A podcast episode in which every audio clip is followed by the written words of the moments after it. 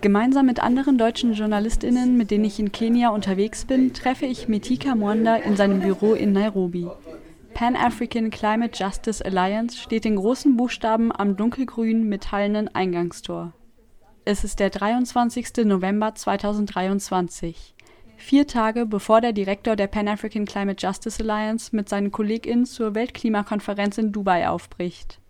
Als wir ankommen, werden wir zunächst in einen Konferenzraum geführt, in dem drei, vier MitarbeiterInnen konzentriert vor ihren Laptops sitzen. Der Chef ist noch in Telefonate eingespannt. Die Vorbereitungen für Dubai laufen auf Hochtouren. Die Konferenz ist für seine Organisation allerdings nur ein kleiner Baustein ihrer Arbeit für Klimagerechtigkeit, wie uns Miti Kamonda im Interview erzählt. At the end of the day, all the discussions which we are having, whether in COP Letzten Endes geht es bei allen Diskussionen, die wir führen, um ein gemeinsames Problem, ob bei der COP, beim ersten afrikanischen Klimagipfel im September, der eine sehr wichtige Rolle spielte, ob in der Generalversammlung der Vereinten Nationen oder wo auch immer. Wir haben erkannt, dass der Klimawandel eines der wichtigsten Themen der Welt ist. Er treibt die globalen, diplomatischen und geopolitischen Interaktionen an. Man kann nirgendwo auf der Welt zur Tagesordnung übergehen, ohne den Klimawandel zu erwähnen. Er ist also sehr wichtig.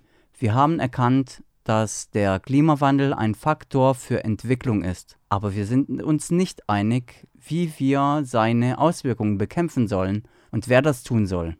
Aus diesem Grund ist das Thema Anpassung an den Klimawandel eine unserer Verhandlungspfeiler. Es ist eine Priorität für Afrika, wenn wir zur COP28 gehen. Wie können wir die Widerstandsfähigkeit von Gemeinschaften stärken? Die Frage von Verlusten und Schäden, die wir aktuell erleben, die Infrastruktur wurde weggefegt und wir wissen, dass diese Auswirkungen menschengemacht sind. Sie wurden von den Industrieländern Deutschland Deutschland, dem Westen, den USA und anderen Ländern durch ihre Industrialisierung und Entwicklung verursacht. Das haben sie im Rahmen der Pariser Abkommen zum Klimawandel anerkannt. Und sie haben die Verantwortung, sich wirklich an das Abkommen zu halten, zum Beispiel Ressourcen zur Verfügung zu stellen, um die Folgen entweder abzuschwächen oder sich anzupassen. to really under the agreement to provide resources, for instance, to either mitigate and And, and adapt. Die zerstörte Infrastruktur, von der Menda spricht, sind Häuser, Straßen und Felder im Nordosten Kenias. Seit Wochen wird die Region von starken Regenfällen und Überschwemmungen heimgesucht. Dörfer sind von der Außenwelt abgeschnitten, mehr als 130 Menschen sind gestorben, fast eine halbe Million Menschen mussten ihre Häuser verlassen. Um solche Verluste zu entschädigen, hat sich die Weltgemeinschaft bei der Weltklimakonferenz im vergangenen Jahr nach vielen Diskussionen darauf geeinigt, einen Fonds für Schäden und Verluste, einen Loss and Damage Fund einzurichten. Am ersten Tag der diesjährigen Konferenz wurde er offiziell ins Leben gerufen. Laut dem Direktor der Pan African Climate Justice Alliance ein wichtiger Schritt, der aber auch Haken hat You know now the World Bank is the one which is going to, to host the fund. Of course, some of us are very uncomfortable with the World Bank. Wie Sie wissen, wird die Weltbank den Fonds einrichten. Natürlich löst das bei einigen von uns Unbehagen aus, denn die Weltbank war noch nie freundlich zu armen Gemeinschaften. In der Tat denken wir hier in Afrika, dass die Weltbank mit ihrer Politik zur Armut in einigen Ländern beiträgt. Die Frage ist also, wie kann man der Weltbank vertrauen, dass sie einen solchen Fonds einrichtet? Dies sind einige der Dinge, über die wir diskutieren. Aber das Wichtigste ist nicht, den Fonds zu haben, denn wir haben so viele Fonds. Einen Anpassungsfonds, den grünen Klimafonds, den Fonds für die am wenigsten entwickelten Länder. Wir haben so viele davon. Das einzige Problem ist, sind diejenigen, die das Problem verursacht haben diejenigen, die das Geld hineinstecken sollen, daran interessiert, den Fonds für Verluste und Schäden tatsächlich zu finanzieren? Das ist die Befürchtung, die wir bei der Weltklimakonferenz in Ägypten geäußert haben. Aber jetzt nehmen wir an, die Industrieländer sagen, okay, ihr bekommt den Fonds, aber sie lassen ihn verhungern und geben kein Geld wie bei anderen Klimafonds. Wir werden also erst dann zufrieden sein, wenn wir sehen, dass das Geld dort eingesetzt wird und zwar in großem Umfang. When we see money being put there and being put there in scale. Am ersten Tag des Gipfels haben Deutschland und die Vereinigten Arabischen Emirate jeweils 100 Millionen US-Dollar für den Fonds für Schäden und Verluste zugesagt. Auch Entwicklungsbanken wollen ihre Finanzierung aufstocken. Länder des globalen Südens brauchen aber nicht nur 100 Millionen oder 100 Milliarden, sondern nach aktuellen Berechnungen 2,4 Billionen US-Dollar, um der Klimakrise zu begegnen, und zwar jährlich. Besonders wichtig für Mwenda Geld, damit sich Menschen, Dörfer, Städte und Länder an die Klimaveränderung anpassen können, etwa an Dürren und Überschwemmungen The issue of adaptation for us in Africa is very critical.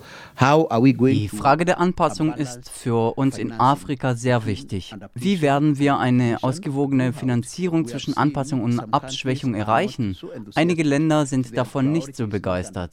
Ihre Priorität ist nicht die Anpassung, denn es ist eine Agenda für Afrika und für den globalen Süden, die sich wirtschaftlich nicht lohnt.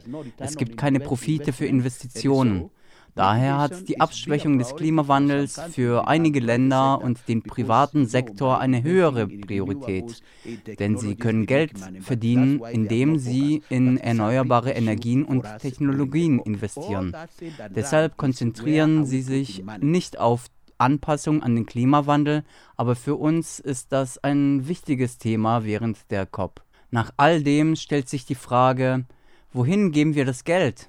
Die OECD hat erst neulich einen Bericht veröffentlicht, in dem sie mitteilte, dass sie ihr Ziel von 100 Milliarden US-Dollar pro Jahr erreicht hat. Aber die Frage für Afrika, wir vertreten arme Gemeinschaften, Graswurzelbewegungen, Kleinbauern, bei uns sind auch Frauenorganisationen und kleine Unternehmerinnen. Diese Menschen stehen also an der vordersten Front der Klimakrise. Sie haben von diesem Geld gehört, aber wir fragen die OECD, wo dieses Geld gelandet gelandet ist. Wir haben es nicht gesehen. Ist das also nur weitere heiße Luft? Sie sprechen auf dem Papier über einige Dinge, aber auf lokaler Ebene spüren wir nichts davon. Das sind quasi ein paar der Themen, die wir bei der COP zur Sprache bringen werden to raise during the COP. Ihre Organisation hat im Oktober mit vielen anderen eine Erklärung an den Internationalen Währungsfonds und die Weltbank veröffentlicht. Sie sagen, dass die Finanzierung für die Anpassung an den Klimawandel viel stärker aufgestockt werden muss, auch im Vergleich zur Eindämmungsfinanzierung, die im Moment Priorität hat. Warum ist die Anpassungsfinanzierung für die afrikanischen Länder wichtiger als die Finanzierung zur Eindämmung des Klimawandels? Wenn man sich die afrikanische Position anschaut, war unsere Priorität stets Anpassung. Warum? Weil wir auf Sektoren angewiesen sind, die von der Natur abhängen und durch den Klimawandel beeinträchtigt werden. Selbst unsere Infrastruktur müssen wir anpassen. Wir müssen unsere Landwirtschaft anpassen, wir müssen unseren Umweltsektor und alles andere anpassen. Das ist also die Priorität für uns, weil wir auf ein landwirtschaftlich geprägtes Leben aufbauen. Deswegen sagen wir den Industrieländern, schauen Sie sich bitte diese Frau auf dem Land an, die einfachste Landwirtschaft betreibt, um ihre Familie zu ernähren. Ihre Priorität ist also, wie sie überleben kann. Es geht um diese Dimensionen von Klimagerechtigkeit, von denen wir uns wünschen, dass sie von unseren Kollegen im Norden beachtet werden.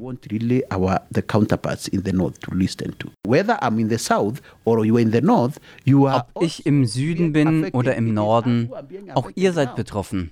Wir sind aktuell besonders betroffen, aber auch ihr werdet betroffen sein und seid es sogar jetzt schon. Die Auswirkungen sind also nicht nur in Afrika zu spüren. Wir müssen also wirklich etwas unternehmen und die Emissionen reduzieren. Und ihr habt dafür mehr Kapazität. Schauen Sie sich jetzt den Nordosten Kenias an. Wenn die Menschen, die jetzt im Nordosten festsitzen und nicht erreicht werden konnten, irgendwo in Deutschland festsitzen würden, hätte Regierung die Mittel, um schnell Rettungsmaßnahmen zu ergreifen. Das ist bei uns anders. Wir sind aus verschiedenen Ländern und verschiedensten Ecken Afrikas, aber der Klimawandel wirkt sich bei uns allen auf die ein oder andere Weise aus. Wir haben also eine Verantwortung, die auf unseren Mitteln auf unserem Kapital und auf unserem Beitrag zu diesem Problem beruht. Deswegen müsst ihr diese Menschen unterstützen, die unter dem Klimawandel leiden, wie die im Nordosten Kenias. Das ist eure Aufgabe. Wir sind alle auf diesem Planeten und wir müssen dieses Problem wirklich angehen. Die Bürgerinnen in Deutschland, in den USA und anderswo sollten das ganz klar verstehen. Wenn ihr Geld in Klimaschutz steckt, in Klimafinanzierung, ist das keine Wohltätigkeit für Afrika. Es ist eure Pflicht. You put money into climate action. Climate finance is not charity to Africa, it is your duty.